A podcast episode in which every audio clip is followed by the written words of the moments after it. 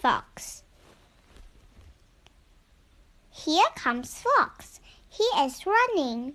A dog is running after Fox.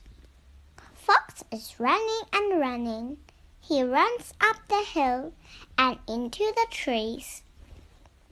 The dog runs up the hill and into the trees too. Fox can see the river. Fox runs down the hill and into the river. The dog runs after Fox. Where is Fox? He is hiding in the water. The dog cannot see Fox in the river. The dog looks and looks for Fox. Where is he? Fox stays down in the water. He is good at hiding.